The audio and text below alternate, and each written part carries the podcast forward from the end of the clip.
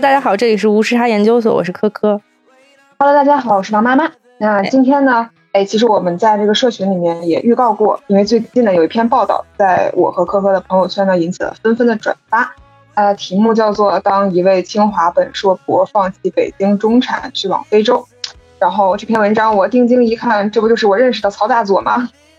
于是就赶紧邀请他录一期节目。欢迎那个大佐给大家打个招呼。欢迎大佐。嗯，大家好，我是曹洪泽。我怎么那么冷静？现在人在 呃，很不热情的感觉。他在办公室，因为这个对坐坐飞机坐的可能是。现在我我还有几个月就三十岁了，所以我这个经历确实这个精力水平能感觉到有一定的下降。哦，这话也都不知道怎么接，你知道吧？就我们，因为我们以前的过往有一个嘉宾。啊，王瑞恩，啊，他们曾经有过一个 CP 吧，叫《结草衔环》鲍丹恩组合，是吧？然后觉得说，哎，这个这个是我其实最开始知道啊，大佐，因为王瑞恩和大佐去连过麦，去聊过一次这个未来动向，就是那时候大佐还是博士生。然后等到了二一年的时候，呃，那个时候我沉迷于这个东北旅行，然后呃，特别想去到这个大佐的故乡大庆，那是二零二一年的端午，后面。那个时候，大佐就马上就要去非洲了。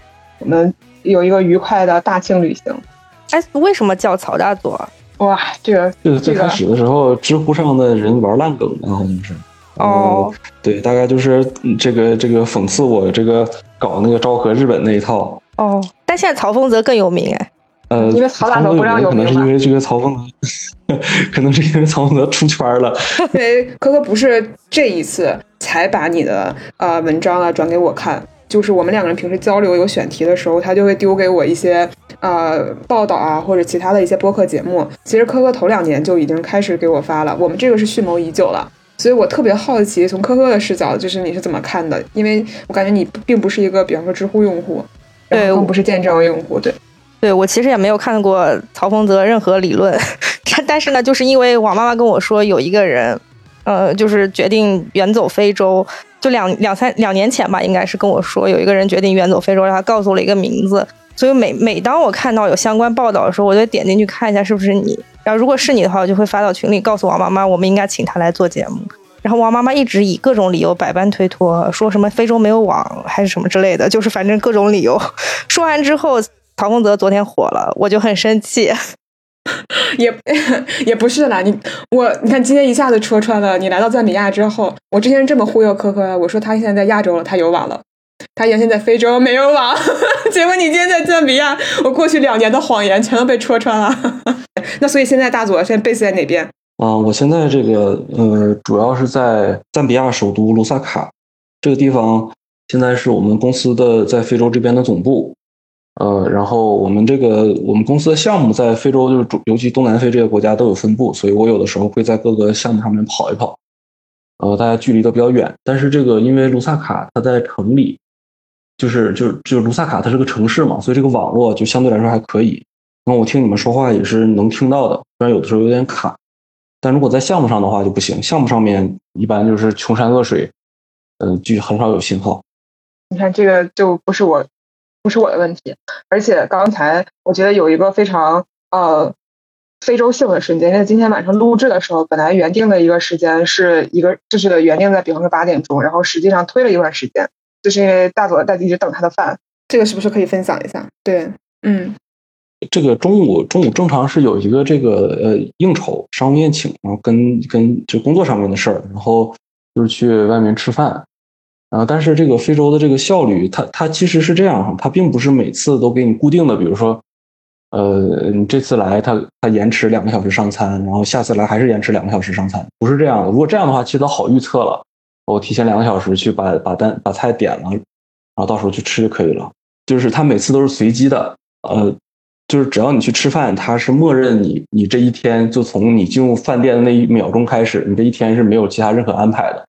就是你会把你接下来这一天的若干个小时或者十几个小时都消耗到这个饭店里面的，所以它就是对上餐的这个速度没有任何的一个要求。呃，它它有可能比如十分钟给你端上来了，也有可能两个多小时都没端上来。最离谱的一次是在那个呃莱索托，莱索托有一次我是六点钟去的，嗯然后一直到九点多的时候，他上了第一份儿餐，就是一个咖喱。这过程中我是不断的在催他的，就是我是不断在他就是厨房啊，还有这个前台各种地方去给他施加压力的。但是他们完全不着急，就是他们他们理解不了我的这个催促的这个行为，甚至都没有把我这种催促的行为识别为一种催促。他们可能只是觉得我就是想参观一下他们厨房什么这些，他并没有把我的这种愤怒的这个状态识别为一种催促。那那会不会等位很严重啊？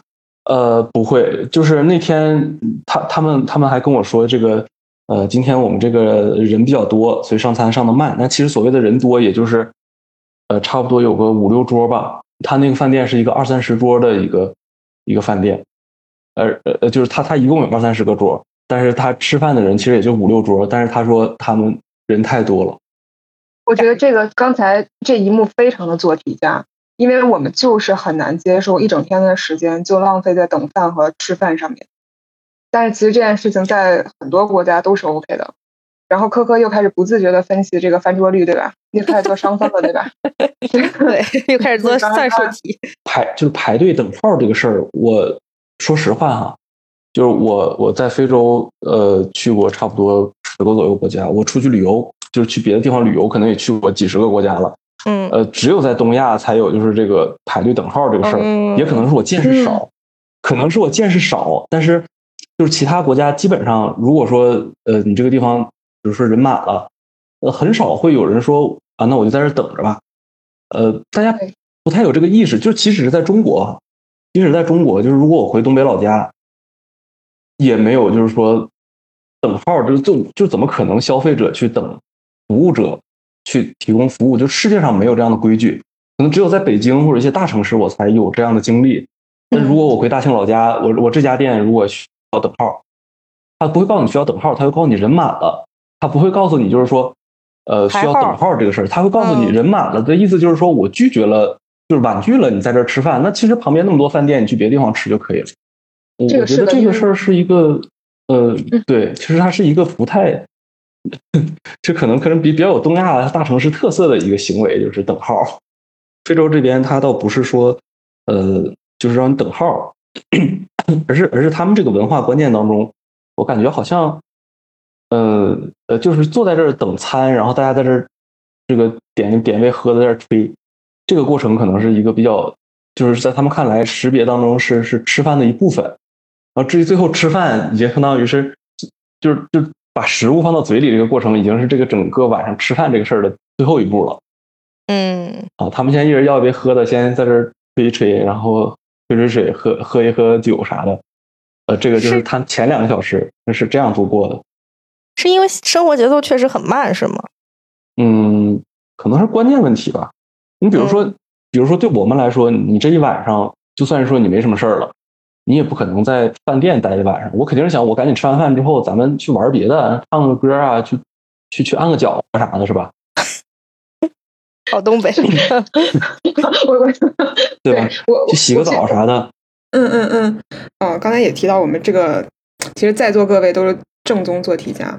我觉得你是从什么时间段就开始反思，说自己这个过往的做题生涯，它可能不是那么呃正确，或者是并不是自己想象的那样，一直沿一个方向走，它就是对的。嗯，应该说，我从很小的时候开始，就是就大概知道做题这个事儿不是一个百分之百正确的，就是因为东北的这个，我我不知道别的地方的文化啊，就东北这个地方，呃，这个家庭教育当中做题本身不是最重要的事情，就是一个小孩儿他如果学习不好，这个不是最大的罪过，最大的罪过是比如见人不打招呼。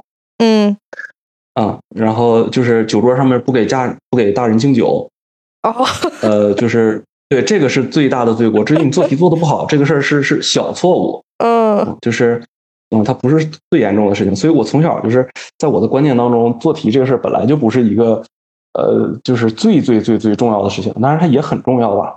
嗯嗯然后后面这个随着年龄的增长，其实我一直就是没有说完全否定掉做题这两个字，就是没有否定做题的意义哈。做题当然是很重要的，就是因为现代社会它就是建立在这个这个现代科学的这个基础上的，对吧？你没有现代科学，那你现在的这些这些乱七八糟的东西都没都都不存在，对吧？我们也不可能在这儿开远程会议去去去聊天了，对吧？嗯，我我比较否定的是这种，呃，做题家，你知道吧？或者做题员儿，就是这种把做题嗯视视作就是人生的这个终极意义啊，就是嗯这个 这个确实我觉得，嗯，太极端了啊。嗯，但实际上你在这个做题这件事情上，啊，你你还是说自己是做题家吧，你肯定不是做题员了，就还是你你在嗯评论报道里面说到自己是玩通关了的。也就是说，其实如果你去做这个游戏的话，其实你是很容易就做到最顶尖的了。就你并不享受说我，因为这个是大多数人的游戏，我已经玩的很好了，而且我就一直在顶上待着这种快乐嘛。呃，怎么说呢？就是主要是这个游戏赢了又能怎么样呢？你你比如说你打一个游戏哈，就是呃，比如一个单机游戏，呃，它可能是是挺好玩的一个游戏，但是你已经通关了。那那我既然已经通关了，那我的想法肯定是我去买个别的游戏玩，或者我就玩玩网游啊、啊，玩一个不同性、嗯性质的游戏啊。呃，那我总不能说我玩通关了，我就再玩一遍，然后我反复的玩，不断的通关，不断的通关，那这有啥意思？嗯还有就是像我文章中写的这个，就是我文章中提到了关于这个，就是我对北京生活的厌恶吧。嗯但是我我我我我并不是针对北京这个城市哈，就是当然北京确实有它独特的这个恶心的地方，但是我想所有的大城市其实也都其实也都是这样的，对吧？并不会说我不在北京，我去了上海或者深圳，我的生活就变得更好一点，也并不会。那显然这些大城市的中产，其实他们的生活，呃，是大同小异的，对吧？那可能有一些细微的差别。你比如说，那北京的中产跟上海的中产可能有一些细微的生活习惯上的区别，但是总体来说，对我来说都是一种让我觉得生不如死的一个状态。那那如果说这个游戏赢了的奖励就是让我去过这种生不如死的生活，那我为什么还要玩这个游戏呢？好的，所以从哪些方面你觉得这个？我我确实也没提到说一定是北京了，就是一线城市，我觉得不一定是一线城市了，其实就是东亚人口超过某些数量，或者是经济发展到某一定程度的中产的这个生活。就你觉得它就是什么样子的，或者是而且尤其是哪些方面会让你觉得格外的讨厌？呃，首先就是交通，呃，就是我我之所以把交通排在第一位，是因为我确实对这个堵车这件事情是格外的厌恶。就是虽然虽然大城市中的生活的方方面面，我都有我厌恶的成分，但是这些成分，呃，他们都没有堵车这样的令我厌恶。嗯我我我我我不知道为什么，就是，呃，对，我们可以从这个堵车这件事情开始讲起啊。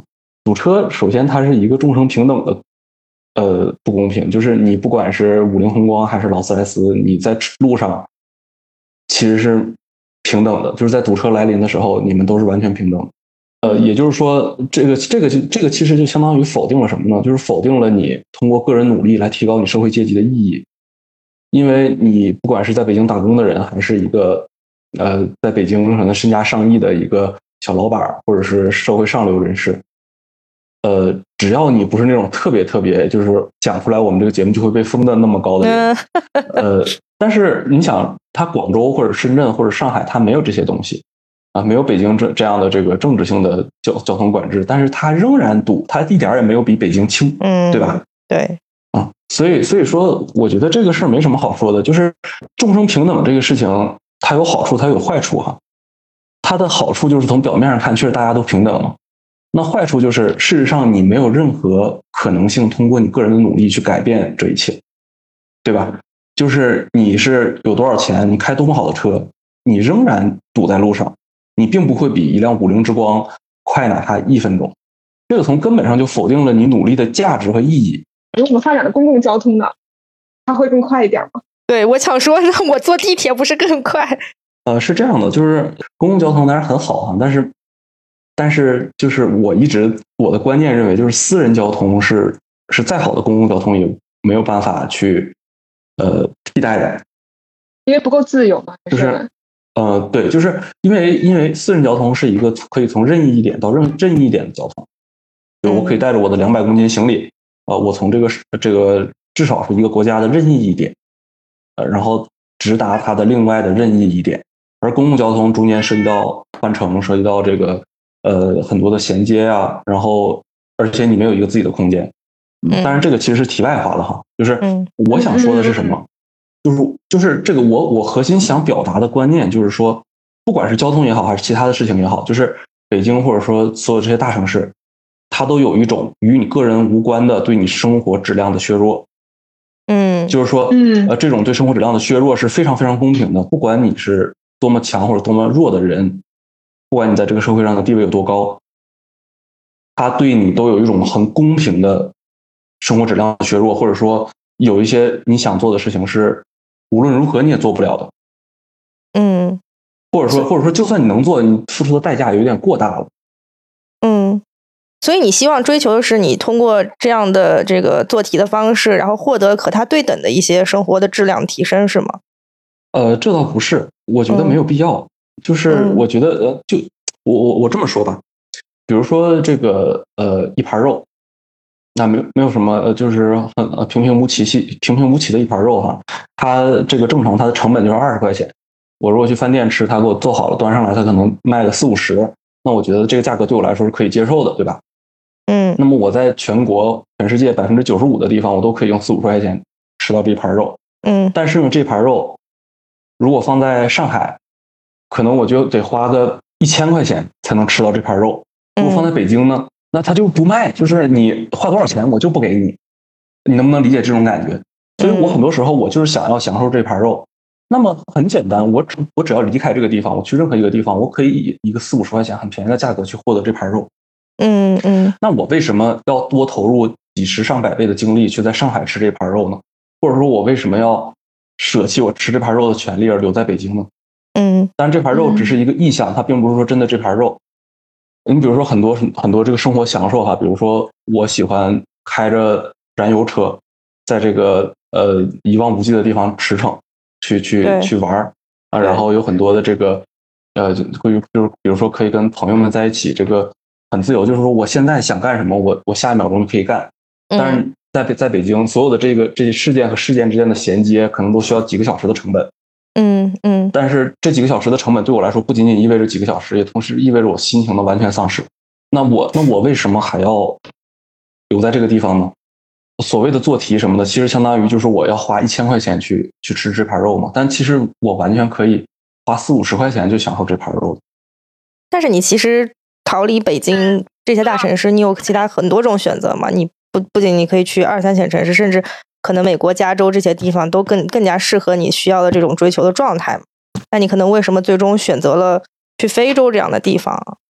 嗯，首先我觉得其实你就现在而言哈，你比如说去加州，嗯呃，你去美国，嗯它也没有比这种状态好到哪里去，它只是说可能稍微强点儿。呃，尤其是你比如说去去湾区的那些人，他们可能他的那个文化氛围可能比北京还要恐怖。就是北京可能是，比如可北京是十的话，加州可能是二十甚至三十。它可能有别的呃嗯让你让你难受的地方，对吧？呃，就是总的来说，可能还更难受了。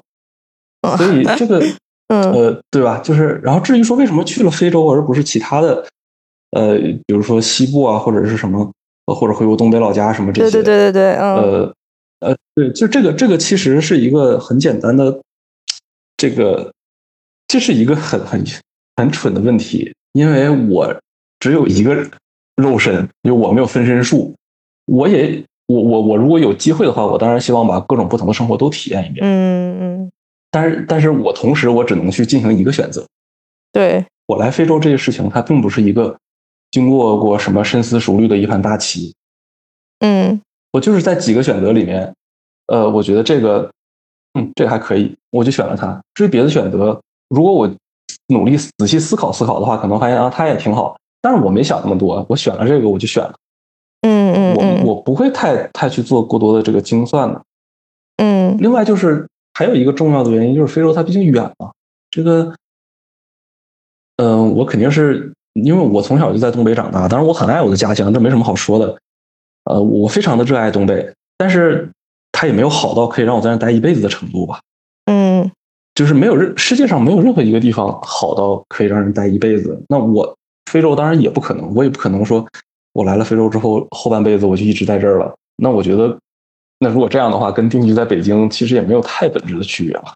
对，但毕竟对于很多人的印象来说的话，非洲可能确实是大家印象中的那个非洲嘛，对吧？所以可能我我不知道，就是在这个过程当中，你周围的亲朋好友或者你的父母，呃，你的妻子，在这个过程当中是怎么样一个态度呀？嗯，他们没啥态度，就是可以啊。这个首先，非洲这地方它也没有什么特别特殊的。呃，我我又不是去那个，你比如说在打仗的那些国家，苏丹啥的，我不是去索马里。嗯，你像你像这个赞比亚这块儿，它首都这个城市，首先它就是非常宽阔、非常干净的一个城市。然后我我每天晚上吃完饭之后，可能出去散散步，都不会有什么问题。这个这个卢萨卡的治安绝对比北绝对比美国大多数的城市治安可能都要好。嗯，呃，也不用担心不小心走入富人呃走到穷人区，然后被人抱金币什么的。所以这个它本身就没有什么问题。而至于你说项目上面，其实项目上面就更安全了。但是项目上面它可能就比较偏，比较无聊。但你要说安全的话，那地方连人都没有，你说它有什么不安全？嗯嗯。除了选择去非洲这件事情，还有就是潜在的，你其实是放弃了你刚才说的这个做题家的上升路径嘛？那这个这个层面上，你的父母有没有什么嗯，可能他们对这件事情有一些微词啊之类的啊？嗯，这个其实也没有，就是还是非常支持你的，不是那种。对他们，就他们其实谈不上支持，但是他绝对谈不上不支持。他们是觉得，就是你干什么都行，这是你个人的选择。嗯，你这一辈子肯定是按照你想的、想要的这个方式是去生存。至于你说我放弃了什么，其实在我看来，我放弃的是 放弃的就是锁链，仅此而已。呃，没有没有什么实质性的牺牲。啊，你说留在北京，如果呃，如果说我在世俗意义上。像比如留在北京，呃，干了一个什么工作，然后发展的很好啊，成了一个比较成功的人士，呃，当上了什么这个呃处级厅级干部。那其实我的我的生活质量比现在好吗？显然没有。我至少在这儿出门，我可从来不会堵车的。我我我在北京，我当个什么厅长，我我也照样会堵在路上，对吧？除非我更大，对吧？但是这个这个也不太现实。哎，我很好奇，开玩笑。你怎么定义你的生活质量啊？就是你你认为什么样的生活质量？除了不堵车，其他层面上，比方说住的住的很好，条件很好，然后吃的很好，这些你你会有考虑吗？这个我觉得这个生活质量定义是因人而异吧，就是不同人的想法不一样。嗯你比如对我来说，你比如对我来说，就是呃，比如吃的东西哈，就我我我无所谓这个东西做的精致不精致，嗯，但是呢，我我对它食材的质量会要求比较高，就是。呃，你这个食品的材料本身必须是，比如说它要是肉的话，它必须得是真正的肉，然后必须得足够多。你要是搞一些这个乱七八糟的科技狠活，然后你做的非常精致，给我弄上来那种几千块钱的欧玛卡西，我会觉得那个东西是很垃圾的东西，我我不想吃。嗯，但如果只是只是比如说我跟非洲人买一只羊，可能可能人民币也就是一两百块钱买一只羊，我现杀。然后现烤，它可能什么调料都没有，就放点盐。嗯，那我觉得这个东西它就是好的。你比如说住吧，就是我我我对居住环境没有太高的要求，就是只要是，呃，就甚至我对住宅面积也没有太高要求。我我并不并不是说我非得非得住那种特别特别大的什么大 house 什么的那些。嗯，呃，然后我也不要求里面有多么豪华的装修，或者是说什么非常名贵的这些东西。呃，只要是有基本的满足，比如空调啊，什么洗澡、热水啥的，这些有了就可以了。嗯，但是我，但是我，我我打开窗户或者我走出家门，我外面必须得是空旷的，我不能接受就是我打开家门之后，外面是一堆跟我这个一样的这个黄泥大墓碑。呃，对，明白吧？对，所以这个这个东西就是那不同人肯定不一样嘛。有的人他觉得在在市中心住住大住大平层，然后吃一些很精致的这个。碳水雕花的一些一些小小小东西，那个很好。那我不喜欢那个啊，我喜欢的是食材，或者说这个这个材料本身的面目啊。我喜欢吃原汁原味的肉啊，我喜欢吃这个呃呃，就是我喜欢住这种可能本身没有什么稀奇，但是打开窗户打开门，外面是非常空旷的山川田野，或者是一个呃大家间距很间距很远的一个社区啊，我是喜欢这样的。嗯嗯，所以这就是这个，你你你可以简单理解一下，就是我所期望的这个生活，一个美好生活的体系是什么样的？对对，比如出行也是一样，就是其实我对车的要求非常低，就是呃，呃，这个我不需要开什么非常好的车，嗯，它只要能开动就行。但是前提是这个车我要开着它能够一直跑，一直跑，永远不停的跑。嗯，不能是说我开个二三百公里，哎，然后它没电了，我要在那等它充电，我我不会去等待它，它必须得等待我。嗯，我哪怕等他一分钟也不应该。所以你不支持电动车是吗？哎呦，呃，不不不，这这个这个问题，未未来车主哭晕，未来车主在这哭晕，我跟你说。哎，这个问题就就有点引战了哈，但是我只能说，就是我不支持现在的纯电车，就是或者说我个人接受不了现在的纯电车。如果将来有一天这个纯电，它它它这个充电的速度已经，比如说五分钟加油的速度了，对。对，达到加油的速度了，那那其实 OK。我对这个技术本身我没有什么。嗯嗯嗯，是，嗯，我会觉得他说自我流放在那篇稿子里面和去非洲不完全是一件事，所以我中间他是我是有个区隔。对，就是我我在我在这段非常的感兴趣，因为我会觉得有一点共鸣。我我所以想问一下，就是比方说，你觉得呃文章中你提到的。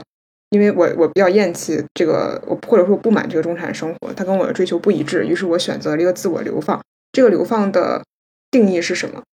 我觉得这个这个刚才王妈妈说的挺对的，就这个这个确实不仅仅是涉及到，这个确实不仅仅是去地理意义上的非洲。对，嗯，我对我来说，这种流放就是，你如果往消极了说，就是去逃避掉这种。呃，非常非常傻逼、没有尽头的攀比。呃，你如果往积极的意义上面去说的话，其实就是选择一种我自己能够接受的生活方式，去离开那些可以让我精神内耗、让我把我的有限的精力和时间花在那个无意义上、无意义的这个事情上的一个环境。嗯，对吧？这个、这个、这个，我觉得就是流放的真正含义吧。就是不，并不是说我一定要去。呃，就是去这个最艰苦的地方，或者怎么怎么样的。这个显然，我虽然人在非洲，但我也没有主动去什么索马里这些地方吧，对吧？对，我我我我又不是一个魔怔人，并不是说我流放我就像像东正教那圣域一样，天天拿鞭子抽自己。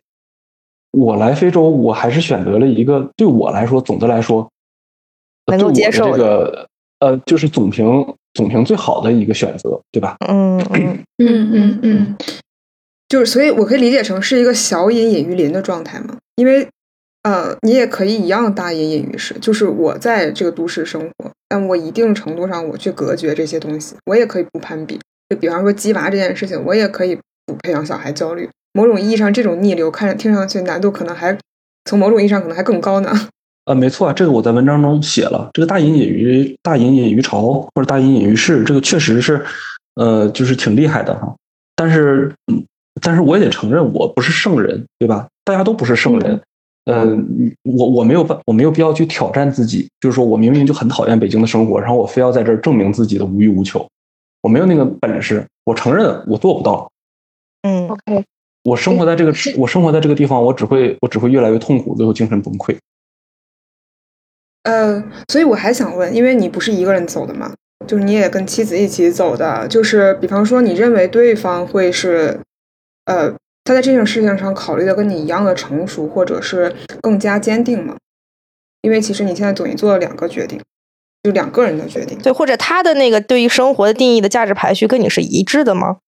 呃，怎么说呢？就是肯定人人跟人之间不会完全一致。嗯。但是如果，呃，就是就如果说我媳妇儿她是那种她很喜欢大城市的生活。他单纯是为了我，然后陪着我远赴非洲，在这儿吃苦受累。如果他是那样的人，首先他不会选择我，对吧？嗯。其次，我也不会选择他。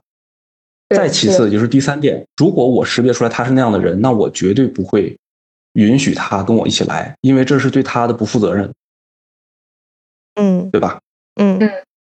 就是说，假如说我已经看出来他并不喜欢这样的生活，他仅仅是因为爱我跟我跟我来的话。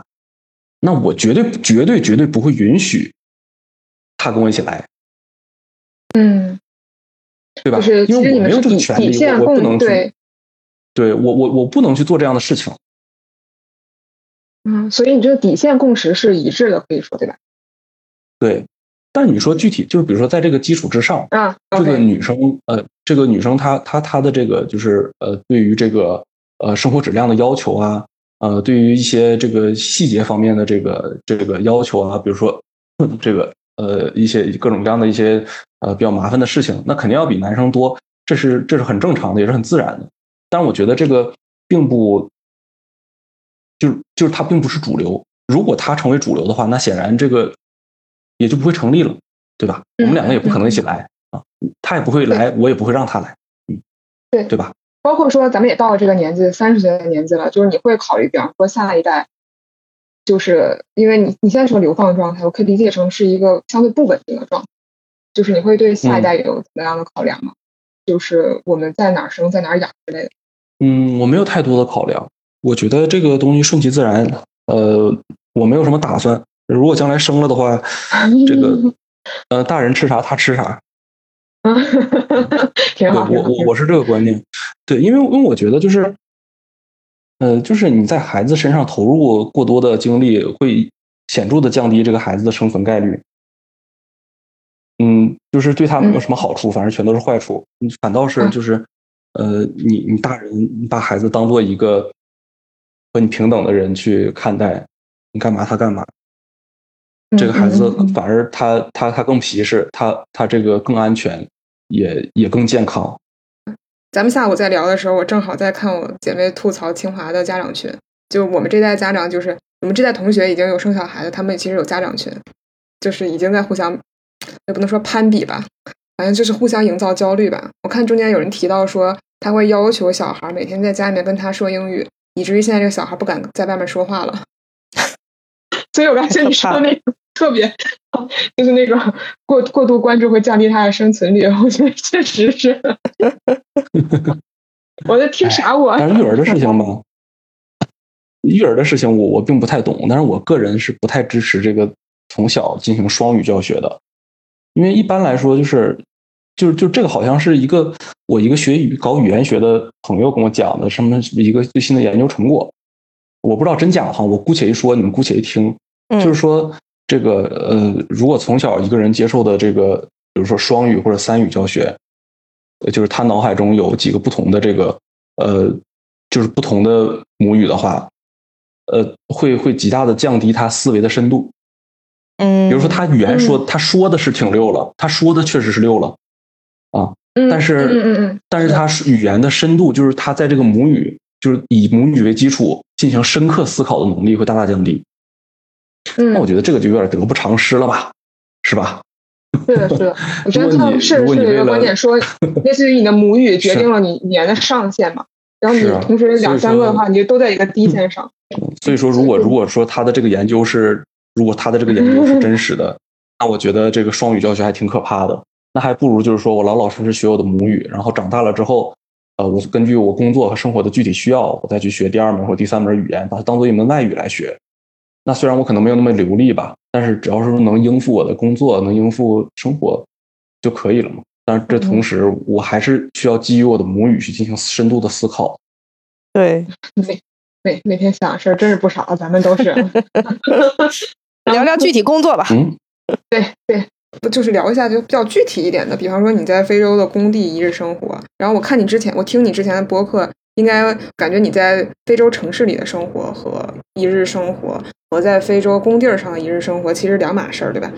嗯，是这样。我过去的这个大多数的时间，绝大多数的时间吧，都在工地上面。水利工程它是那种，就是你想，它水力发电，首先你得有很多的水，第二你要有一个很高的落差，所以基本上都是在深山老林里面，离城市就是好几个小时。所以这个地方你平时享受不到任何的人类文明。就是一个非常庞大的工地，然后跟这个工地有关的人在这成形成了一个小型的城镇。嗯，可能就跟那个当时当年这个闯西部的那些就美国淘金者似的那种，这个地方就是形成了一个淘金者城市，百分之九十九全是男人。呃，然后呃，也整个这个城市就是围绕着这个 挖金子而而而形成，我们差不多就是那样一个状态。然后我我的我的一天其实。呃，咋说呢？就是一个工程师的一天嘛，差不多就是早上起来啊，先先要去工地上面转一圈。我们工地一转就转俩小时，各个面上检查一下，看看今天进度咋样。啊，有没有哪些问题？这个有没有哪个面儿可能比如说两三天都没进展了，是咋回事儿啊？嗯，了解一下情况。那技术上面存在哪些问题啊？业主有哪些新的要求啊？啊，都是一些非常琐碎的事情。啊，这是这种技术工作。然后呢，有的时候跟业主开个会，业主跟我们有哪些要求啊？有些扯皮的东西，我们觉得这样做，他们觉得那样做，啊，或者我们觉得这样做，他觉得我们在骗他们，我们要说服他们，我们不是在骗他们。这个业主就是当地人是吗？呃，不一定。这个，那我们那个项目是的。这个一般水利工程的，就大型水利工程的业主，他都是当地政府嘛，都是国家政府。对，明白。对，然后你比如说，我们上面可能，假假如我们是分包商的话，我们上面会有上级的承包商；如果我们是承包商的话，我们下面还会有我们下级的分包商。有的时候呢，我们同时上面有承包商，下面有分包商，那那你想，这个每多一个环节，肯定又多一个这个扯皮的过程，对吧？有一些我们觉得这样弄，他们觉得那样弄。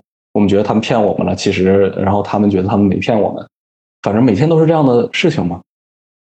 啊，这是技术性的工作啊，啊，你比如说商务合同上的工作，那就是这个呃，针对合同的一些内容去进行扯皮啊，反正扯，虽然归根结底就是扯皮嘛，对吧？就是你跟各种各样的人扯皮，比如跟业主扯皮，呃，你内部这个质量系统跟技术系统扯皮，对吧？呃，那个所有的系统跟安全一起扯皮，呃，然后呃，工人跟当地工人扯皮。然后工人跟技术员扯皮，你跟技术员扯皮，你跟工人扯皮，你跟技术员和工人一起扯皮，这种事儿就是他他就是你生活的常态嘛，对吧？你的工作本身其实就是扯皮嘛，对吧？那，又不需要你亲自去绑钢筋 啊。那像你这样的工程师，一个一个工地上有几个呀？嗯，我是属于就这个，因为我来了就我我博士过来的嘛，我肯定是有一定级别的。嗯嗯，你像我下面他肯定会有一些技术员嘛。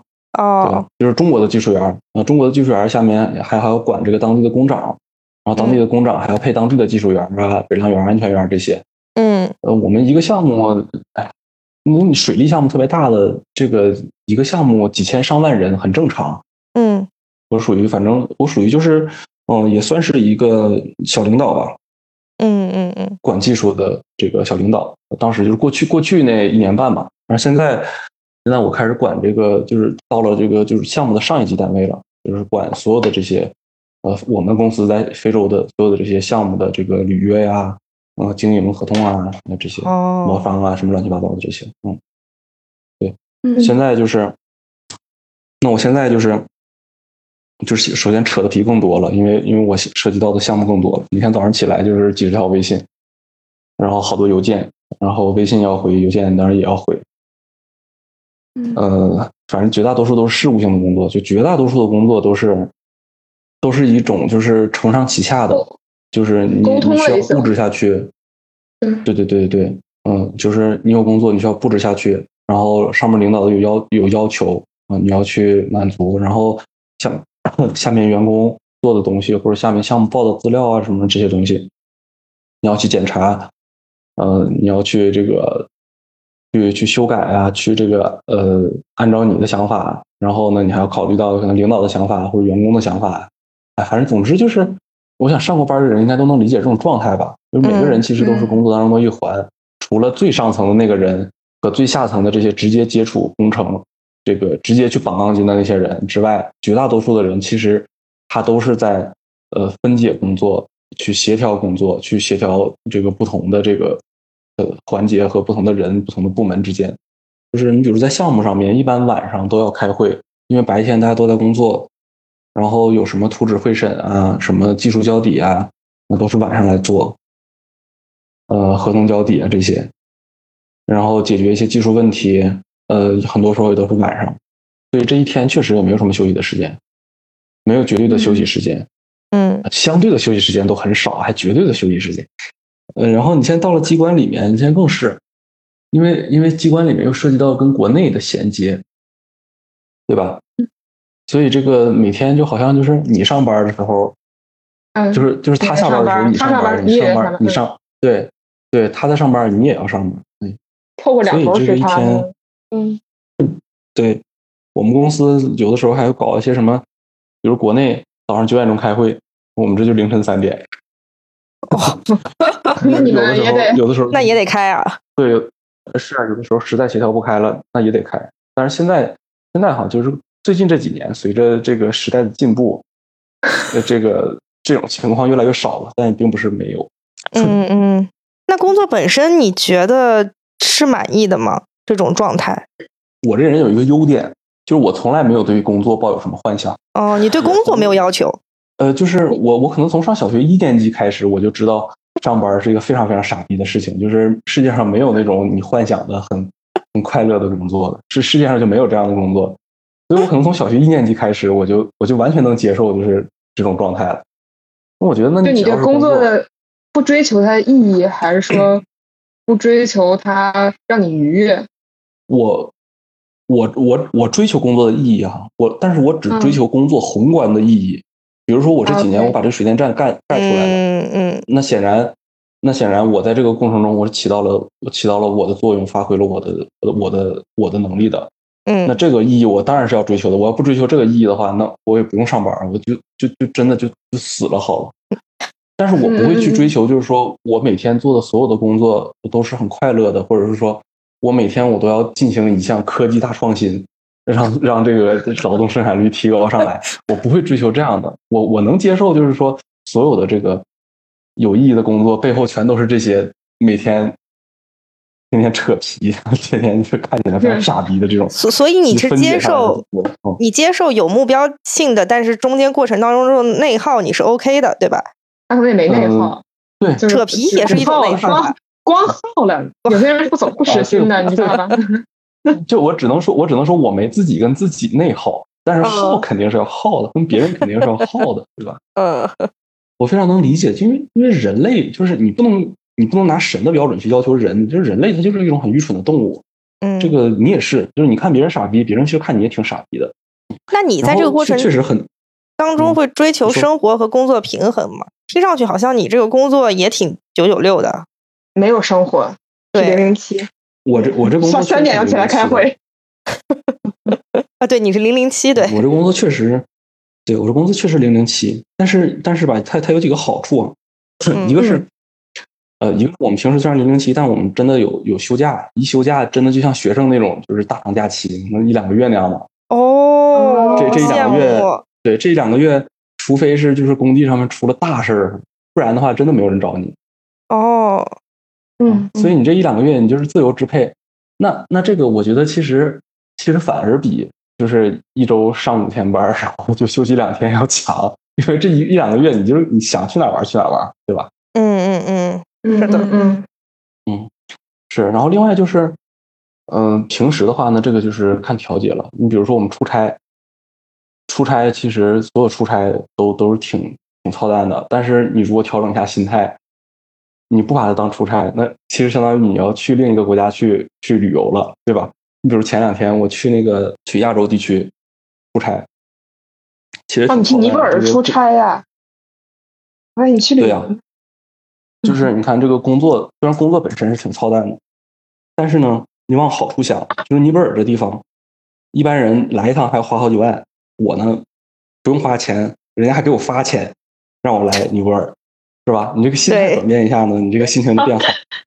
而且你们你们花了好几万来了尼泊尔，你们只能去景点儿，然后，我呢可以去很多这个不是景点儿的地方，比如这个水电站里面，呃，这个水电站一般来说都很美，这个就一百个水电站可能。可能一百个都很美，因为它这个地方它就是你你想象一下高山深谷，然后人去把人人为的把这个水拥起来，然后这个地方就形成了一个呃，你可以可想而知吧。这个水电站它基本上都比景点要好看，所以我现在就是你在水电站干久了之后，你可能去景点你都觉得没有什么意思。虽然说你在这很苦逼的干活，然后跟人扯皮，或者是说乱七八糟的各种各样的材料啊，这个嗯，但是你调整一下心态的话。你会觉得这个，哎，这工作还可以，是吧？就是呃，你想我我我来这儿干一个月，这个呃，比如说我我我我我我拿着拿着几万块钱的工资，然后别人来这玩一趟，呃，他要花几万块钱去的这个旅费，那我这个里外里，我相当于是白赚了好几万啊，对吧？嗯，对，是两倍，两倍，对，这个是账，这个账我以前什么什么场合我也算过啊，对，赢两回，赢麻了你。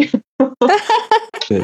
但这个就是开玩笑哈，但是那那你说这个这个人生它就是需要一些这样的这个这个这个调剂嘛。那比如说伊拉克这种地方，那这个正常人可能一辈子都不会去一次。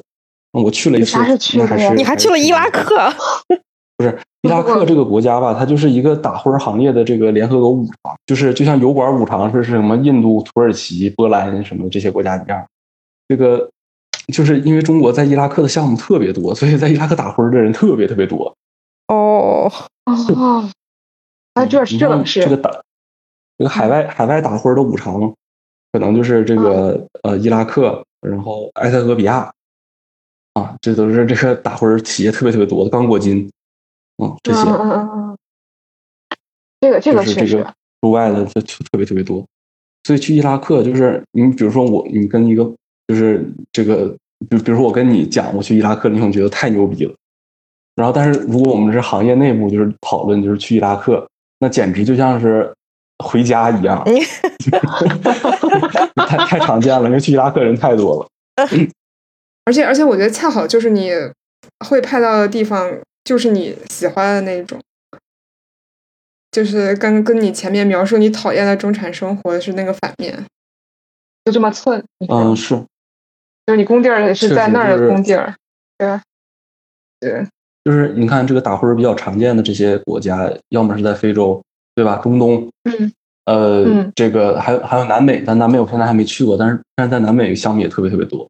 我们也有美洲分局，呃，别的单位在别的公司在南美的项目也特别特别多。你想这些地方都是就是你一听起来你就是很想花钱去的地方，对吧？而你是进入式体验嘛？你跟你跟别人不一样，你在那扯过皮呀，起过火扯过皮呀，你是，你就不把它当上班嘛？你就是当一个观察输出，就是你一方面有观察，然后与此同时就因为观察有输出，顺便因为扯皮，你还能够从。就你还能认可它的宏观意义，那你这也是赢两次赢麻了呀。而且其实工作之后吧，我发现很多时候就是人的这个疲劳和痛苦，其实都来自于这种小心翼翼，或者说来自于害怕失去。比如说你工作为什么会累呢？并不是因为你工作的这个这个绝对的这个时长是多少，而是因为你害怕干不好。嗯嗯，害怕干不好，所以你会累。如果你不害怕干不好的话，你一直在那干，其实你都不会太累，因为你心不累。对。然后，嗯，打灰这件事情呢，就是它有一个好处，就是因为所有人都都都吵架，你不用害怕得罪任何人，因为大家每天都是这样吵着架说话的。哦，嗯，呃，对。然后呢，那个你也不用，就是你也不用太担心把活干坏，因为反正大家就是每天都是不停的在在在出事故出出状况。嗯呃，嗯，对，就是你已经在状况里面了，你还有什么可以失去的？你已经在状况里面。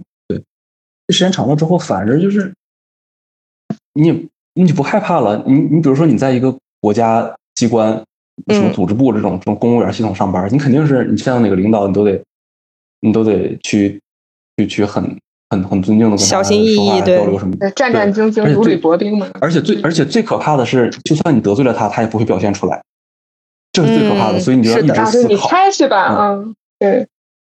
所以你就要一直思考，所以你就会非常非常的累。所以为什么公务员他都很累？就并不是因为他们上了多少班，而是确确实很累心。但是打呼就不存在这个问题了。领导张嘴就开始骂你，但是 但是你知道他其实并没有针对你，他回头还要提拔你。嗯，然后然后你你跟别人说话也是这样，大家大家平时都那样，大家平时都都都那么说话，你谁也不跟谁客气。嗯嗯，暴躁老哥，暴躁老姐，哎，好嘞，这这个还挺神奇的。你因为你毕竟其实是。这是这是一个央企单位，对吧？嗯，对吧？它它本它本身是个央企单位，但是好像到了非洲那个环境，或者到了海外那个环境，它好像变得非常的不央企了。嗯，这个还不是不是海外的问题，是到了工地这个环境。哦，到了工地这个环境，这行确实有它的对土木这行确实有它的特殊点。哦，它它确实这个嗯 比较反人，这个工作就是很就一起扛过枪是吧？是，还是还是这个随网上那些劝退土木的，我从来不反驳，这个太应该了，就是你就应该劝退。嗯，哎，所以所以你真的到了非洲的时候，包括工作这两年，你会觉得有哪些呃是跟你当初预想不太一样的吗？不管是正面的或者是负面的，尤其是我觉得还是嗯，因因因为我总觉得这个事情，我在之前的各种节目里面经常会。有各种谨，就是那种比较小心谨慎的人，就是想说，就总怕大家听了节目之后一一脑门闭眼就开始冲了，就是所以说你会有一些什么什么困境吗？包括说你会有一些这个困境可能是具体的嘛，就是现实层面上的，你会有一些比较，比方说你会精神层面上动摇，或者是呃后悔过来，就是或者是有点怀疑的这种事，就是点瞬间丑化的意思，嗯，对，动摇其实没有动摇过哈，因为就是我在非洲最苦的时候，我觉得我心情也比在北京的时候好。嚯，嗯，北京太那感觉我们有必要去一趟。不不，你有必要离开北京京待太一段。傻逼了。对，但是但是就是你不能跟北京去比。那你如果说，比如说跟我老家，或者是说在这个，或者是在鹤岗啊，或者在大庆啊去比的话，那那确实比不过。那这个那那还是这个在老家这个在在东北随便找个地方一窝，那那幸福指数就太高了。你要说跟我想象的有什么不同吧，其实就是很大程度上就是是你比如说我们公司哈，我们公司就是一个比较这个，呃，就是它即使在大亏企业里，它也算是劳动强度比较大的一个公司。你比如说经常晚上开会啊，什么这些，嗯，这个劳动劳动强度确实比我想象的大。嗯，就是我之前我来之前哈，就是只是想到就是非洲可能就是很寂寞呀，缺乏娱乐啥的。那后来来了之后，发现他妈的根本。你不需要考虑这个问题，反正也没有时间给你娱乐，全被填满了。对呀，对，因为我我也本来想问你，你的娱乐生活是什么样的，包括包括就是一起呃，就包括你妻子吧，就女孩晚上就没个想逛逛街、吃吃喝喝啥玩的吗？就是最后你会有这种娱乐无着的状态吗？啊，嗯，现在我们在卢萨卡城里就还好啊，卢萨卡城里其实这个呃该有的东西也都有。就是它没有像国内有淘宝、外卖啥那么方便吧，但是它其实你想吃个牛排啊，呃，或者女生想吃个什么蛋糕啊、面包啊这些，就是女孩吃的那些东西，嗯，都能买到。可能质量没有国内那么好，但是也也也都有。然后逛街，你想买个衣服啥的，商场也都有，超市、大超市都都有。嗯，就是没有可能没有国内那么那么纷繁复杂的什么。那些花活啊，零食什么网红店啥，他没有，完全够用了。我们基本上项目上面都有 KTV，每每个项目都有 KTV，这个是属于标配，就是 就属于是国家给配的，你知道吧？国家给配 KTV。KTV 其实这东西，嗯，它它价格其实并不贵嘛，而且你就是你，比如放在会议室，白天开会扯皮骂人，骂完之后，然后 KTV 一开，大家修复一下关系，一起唱唱歌。就都是这样的。你比如说在工地上面，大多数都是这个中国农民工爷爷。农民工爷爷的娱乐当然就是喝酒了，这个没啥好说的。你不让人家喝酒，人家肯定要要要火化你的。这个，但是这这这没有什么错吧？你只要不影响生产就行了。就是你你别你别上工地之前喝，你晚上喝点你就喝点了。您正在收听的是无时差研究所。无时差研究所的粉丝群已经开通啦！你只需要在微信搜索“无时差研究所”同名公众号，就可以找到入群的方法。添加无时差研究所管理员二维码，管理员通过后就可以拉你入群啦。如果你喜欢我们，欢迎在小红书等社交平台转发并推荐我们这期节目。同时，也欢迎你在这期节目的详情页下方通过打赏按钮给我们送来你的心意。就你有跟当地人有直接接触吗？或者是在生活中成为朋友啊这种？嗯，谈不上成为朋友吧，接触肯定是接触。这个你正常工作上的往来啊，然后平时下班之后一起吃个饭呐啥的，聊聊天，这这肯定是这这一定会有嘛。但你说成为朋友的话，到到达不到那个程度。嗯，就还是一个我们合作关系，但是谈不上我真的融入到这个社会里面。嗯，对，首先就是我，我本人就是一个比较比较民族主义的一个人。我是觉得，就是这个跨文化的这个跨文化之间，其实很难成为真正的朋友。呃，但是，但好就好在，就是我从来就没有奢望过，就是说人与人或者文化和文化之间一定要互相理解，所以反倒我们也就没有什么矛盾了。因为我不会强求他们去按照中国人思考问题的方式去思考问题。我有我的文化，你有你的文化，我们注定无法互相理解。那我们为什么不好好的？心平气和的在一起交流。OK，嗯，你等到有一些人，他可能就是，尤其是这个念念书念的比较多的小孩儿哈，他可能就觉得啊，这个人不能用民族来划分啊，这个人与人之间一定能互相理解。然后等他真的走上社会的时候，发现这个，发现人家这个跟你交流起来有问题，或者他们有些观念你看来很很侮辱你的，然后你就开始走向另一个极端，就就就我文章中说的那种二极管了。嗯嗯嗯嗯。所以，哎，其实你刚才也说到了，就你并不是打算我这一辈子就都在非洲了，对吧？就所以你会觉得说，对，会在非洲待多久，或者说什么时间点你就觉得 OK，我应该换一个地方？呃，这我倒没想过哈，就是我我我我我不太喜欢对自己的人生做太多的精算，就是说我应该什么时候干什么事儿，什么时候应该干什么事。我总的来说还是一个，嗯，也也也不定也不一定是计划，它不一定不不不，它不一定是个时间表，就是呃，比方说我到了三十五就该走，不是不一定是这种，就是我当我有这种感觉的时候，我觉得我就该走了，干着呗，待腻了就待腻了就走 呗。你比如说厌倦的时候就该走了。嗯，啊，那对呀，就是厌倦了就走吧。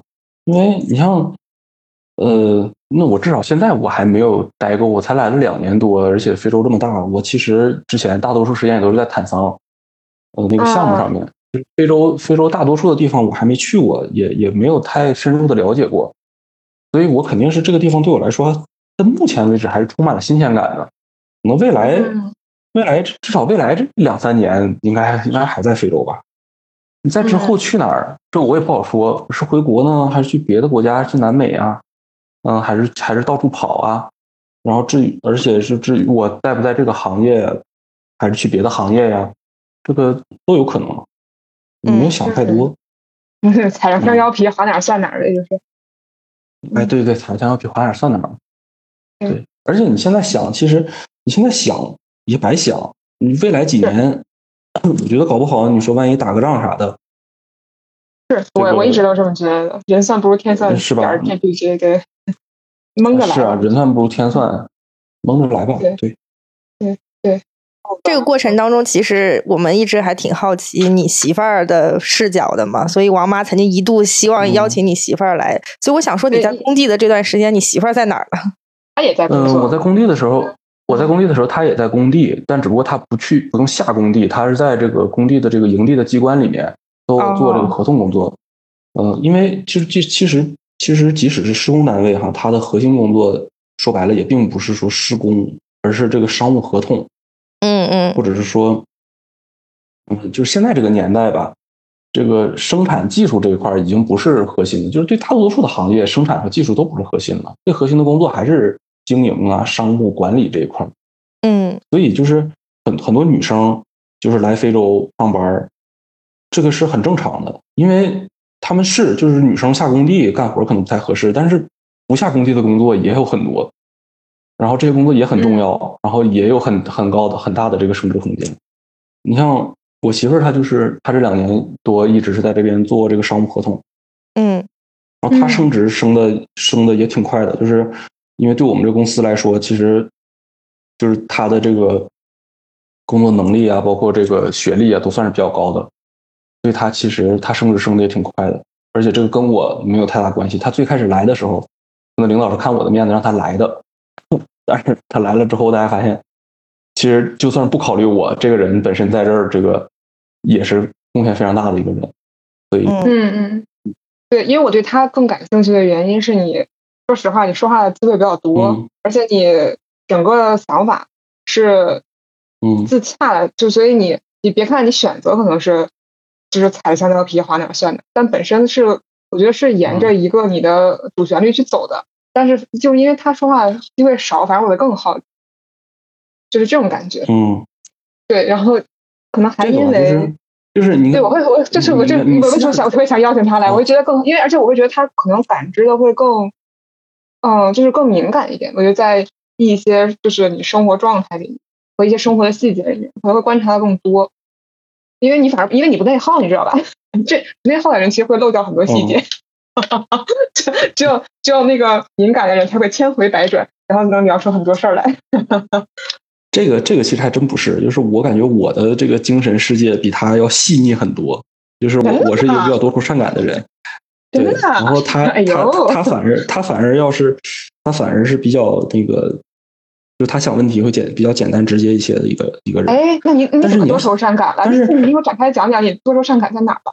这我这我没法讲。我就是说，你如果想采访他的话，其实你可以单独做一期节目。你不是也有他私下联系方式？对我有，我有，我有，我有，我有。嗯我就我突然，我突然对你自己的评价觉得很神奇。就你会在什么事情上觉得自己是，就是想情感比别人更丰富这种？我感觉我对任何事儿情感上都比较丰富。我嗯我不内耗，是因为我能我理性上我能想得通，但是不代表我感情感性上没有那个没有那个心情。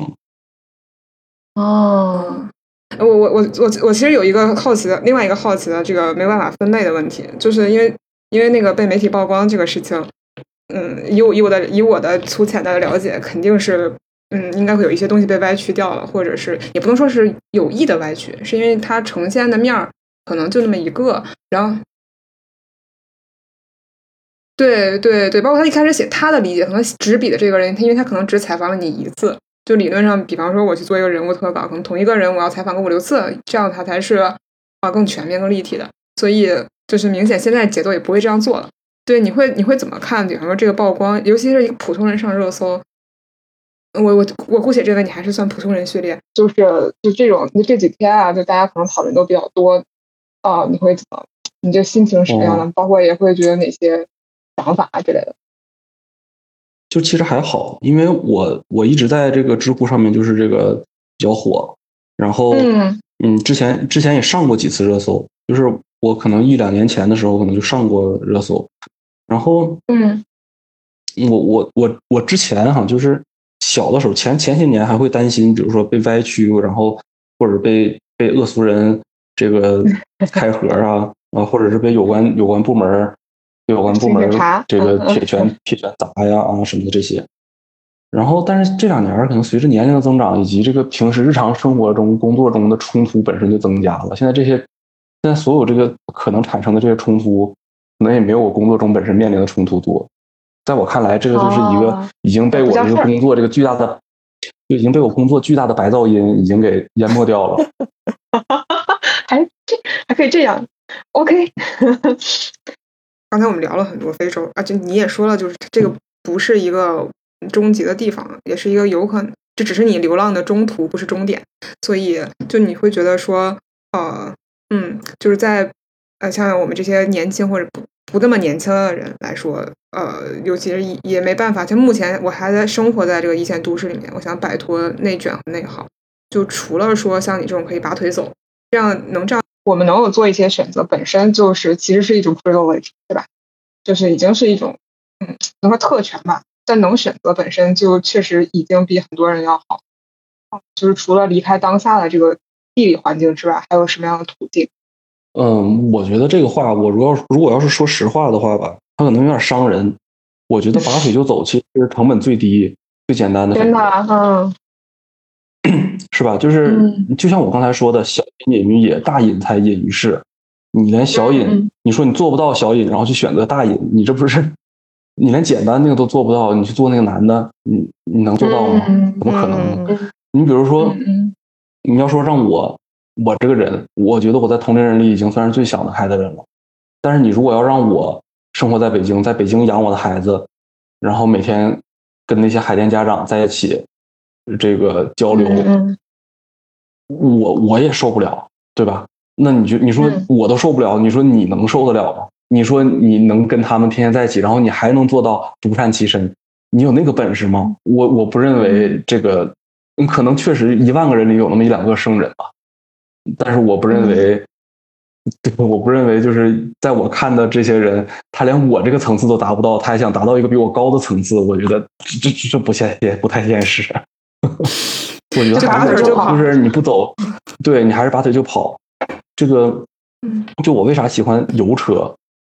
那个这个话题就就转到了一个奇怪的地方。我为啥喜欢油车？呃，对吧？因为油车这个东西，它就是一个我随时就是我这一秒我害怕了，我下一秒我我就可以来到我的车上，我什么都不要，我踩着油门我就跑，我就往任何一个方向不停的走，不停的走。嗯嗯对吧？就是这这个这种随时都可以逃跑的这种安全感，是任何是你再强大的人都就是都不能去啊，怎么说呢？就是你强大，但是你但是你不可能比，就是你不可能比世界上所有人都强大，对吧？嗯，那你总有你的能力达不到的地方，而且你就算再强大，你是个人，你肯定有很多人力所改变不了的东西。是的，但是人幸运的地方就在于人有脚。然后，当你面对那些 搞不定的，呃，你应对不了的，你的能力所达不到的地方，那这个时候至少你还可以选择跑。嗯嗯，我负不起这个责任，那就不负，那就走跑逃跑。哎呀，你看看，这是我们润学的先驱，是什么在阻碍我们达到精神上的非洲？嗯，我觉得很大程度上是路径依赖吧。这种路径依赖既来自于自己，或者说你过去几十年来的历史，因为你从小就是在这个环境当中长大的，就是人确实没有办法完全摆脱自己的这个童年和成长的轨迹，对吧？嗯。第二呢，就是来自于这个外部，就是横向，周围所有的人，周围，比如你，你比如周围所有的人都在卷，然后你又每天必须看着它，对吧？那你肯定是很难受的。你别说是这样了，就算是比如说我在你面前杀猪，活生生的一个生命，可爱的猪，然后被杀被宰成猪肉，然后我不要，我不允许你眨眼，你必须得盯着我看。你就算转过头去，你。旁边也有别人在杀猪，反正你必须得看杀猪。那我觉得让你看这一天，你可能也挺难受的。你更何况是跟人的生活息息相关的这些事情嘛？你周围所有的人都在卷，你说你不卷，那那那真的就像我刚才说的，这个确实不容易。嗯，所以一方面是来自于历史纵向的东西，另一方面来自于环境就横向的东西，阻碍了我们这个逃离内卷。嗯，那我觉得。总的来说吧，就是我对中国还是有希望的。就我觉得，再过个两代人，嗯，比如说六十年之后啊，再过两代人，我们的孙辈儿，我估计不会这么不会这么卷了。这个他们那个时候应该已经有一个比较自由而全面发展的一个环境社会环境了哈。但问题是，那六十年之后了，那那也救不了你，对吧？嗯嗯。那我们我们六十年之后，大概率应该都已经不在了。那个时候。那那难道我们这辈子就活该这样过来吗？那我觉得自己还是得想办法，对吧？你不能去去等着国家变好，国家是会变好的，但是但是你你你可能等不起。嗯嗯嗯嗯，其实我们每期节目就是播出的时间都是工作日的通勤时间，就是呃就是各位驴开始准备拉磨的时候，听完我们这期节目，然后再给自己套上。呃，那个叫什么？套上绳子开始拉，就大约是这么一个时间点。所以就是听到，就希望大家听到这期节目的时候，就会可以想一下，就是我可能这个驴声是，呃，我就是不停的继续拉磨，让它拉出来的面粉又细又好。呃，我也有时候学会了如何偷懒，还是说我换我走离开磨盘去换一个地方，就有可能这个地方呢是广阔的草原，非常美好，或者也有可能是。就是有自己天敌的这么一个丛林，嗯，你可能在那生存的很困难，又或者说它只是另外一个磨盘，就是，但是是不是有一天我们可以试着去走出去看一下？我觉得每一期这种我们会做了很多期啊，大家有很多奇怪选择的节目，我感觉这个同样的升华，我可能说的东西很像，但这次多了一个比喻，对，但但对，但只还是说，就这个现在的意义是。呃，你不能永远在那转圈儿，就你可能需要停下来，哪怕只是偷个懒，或者是稍微抬头看一下别的驴和这个磨坊的风景，哪怕是这个磨坊的风景而已，它是不是都比转圈强？对，我是觉得吧，就是反正就是大家当牛马没问题哈，就是咱们包括包括我在内，大多数的人这辈子其实也就注定是牛马。但是吧，你这个牛马跟牛马也不一样，有的牛马是拉车的，有的是拉磨的。那我觉得至少我个人还是会选择当一个拉车的马，对吧？嗯，至少我每天我拉车的时候，我看到的景色是不一样的。你是走出去的马？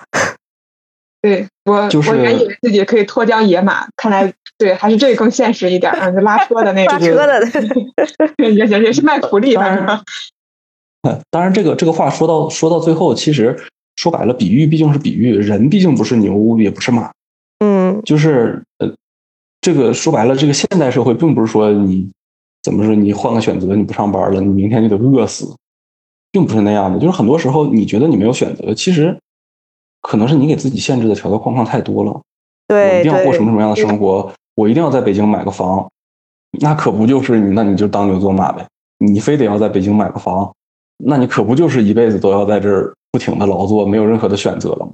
对如果你你有没有我就是有有没有可能你其实并不需要这个东西，就是你想过好这一生，恰恰是不需要这个东西的呢，对吧？就是虽然我们经常自比牛马，但是你并不是真的牛，真的马，对吧？嗯嗯你并不是说我今天不干活了，明天这个主人就会把我宰了吃掉了，并不是。这个现代社会，虽然我们经常把它比喻的很残酷，但它其实也并没有那么残酷吧，对吧？呃，说说句不好听的，这个现在的贫困户国家都是给发米面油、发腊肉的，嗯你 对吧？嗯嗯，而且而且我们总是颤颤巍巍、小心翼翼的，不想走错每一条路，就是嗯，是啊对，吧？就像你说的，就是你算计来算计去，殊不知你可能什么都没有算计到。是啊，你天天说这个社会给你枷锁了啊，那个家庭给你枷锁了，一个国家又给你枷锁了。你有没有想过，其实这个枷锁都是你自己给的？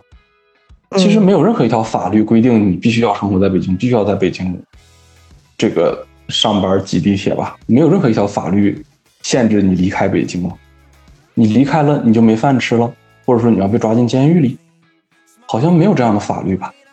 不，因为因为试错，如果说嗯我走了弯路，可能会比嗯，那又怎样呢？来说，对，会比嗯，呃真的坐牢可能还难受，就是因为你就是我我这个大题做错了嘛，相当于嗯，那如果你有这样的观念的话，那我想说的是，其实没有人能救得了你，只有你自己能救得了你自己。你对如果自己不改变这种观念的话，那谁我能帮你我觉得我我我我其实觉得就是没必要，就是改变，就是你只要享受做题的快乐就可以了。就那你可千万要觉得做题这件事非常快乐，我觉得这没必要改变，哦。就大家人都是想着啊，那你那你要是真觉得做题快乐嗯，那我是这么说了，那那那就那这就是你的非洲，这没啥好说的。对对对对这是对对对这就是是。你的非洲，拿北京就是你的非洲，是。是，海淀就是你的非洲。别别别，朝阳也可以。但。前提是你得真的觉得做题这事快乐。嗯。嗯，啊、你别你别跟我们说，你跟我们说没用，我们又没有办法替你快乐。你自己如果如果如果想不开，那你跟我们说，说服了我们有什么用？呢好，那今天节目就到这里，大家有什么想要聊的，欢迎在评论区跟我们互动。好，谢谢大家，谢谢谢谢大家啊，拜拜。对，好，拜拜拜拜，哎，拜拜。